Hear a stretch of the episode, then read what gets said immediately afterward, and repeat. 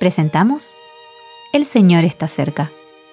Meditaciones Bíblicas Diarias. Meditación para el día 6 de noviembre de 2023.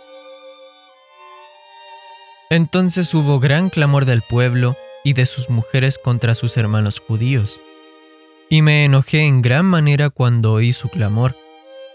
Entonces lo medité y reprendí a los nobles y a los oficiales y les dije, ¿exigís interés cada uno a vuestros hermanos? No es bueno lo que hacéis.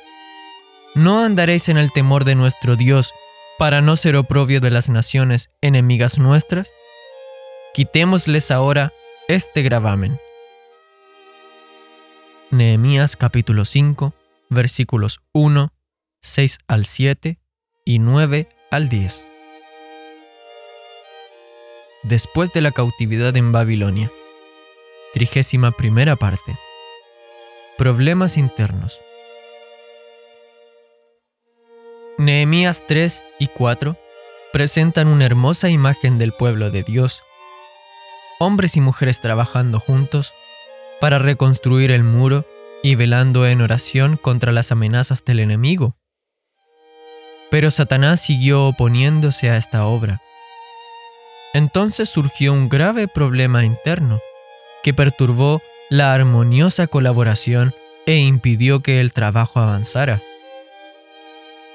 Los nobles y jefes les habían prestado dinero a sus hermanos pobres para que pudieran comprar alimentos y pagar sus impuestos, pero les habían estado exigiendo intereses en contradicción con la ley. Levítico 25, 35 al 42. Estos últimos se vieron obligados a vender a sus hijos como esclavos. Comprensiblemente, este abuso a los pobres produjo un clamor de desesperación. Tan pronto como fue informado de ello, Nehemías convocó una gran asamblea y reprendió duramente a los líderes por su vergonzosa conducta y el consiguiente mal testimonio ante sus enemigos. Nehemías y otros, conforme a su capacidad, redimieron a estos esclavos judíos. Este asunto tenía que solucionarse y se solucionó muy rápidamente. Nehemías, como gobernador, se preocupó de dar buen ejemplo de forma pública, practicando la hospitalidad y renunciando a sus derechos y oportunidades que tenía de enriquecerse personalmente.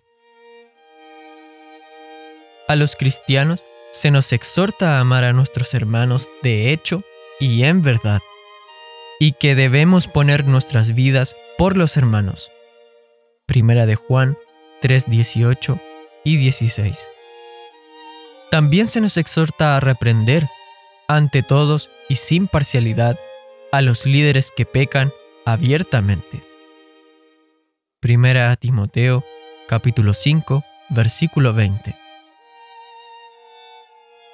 Eugene P. Vedder Jr.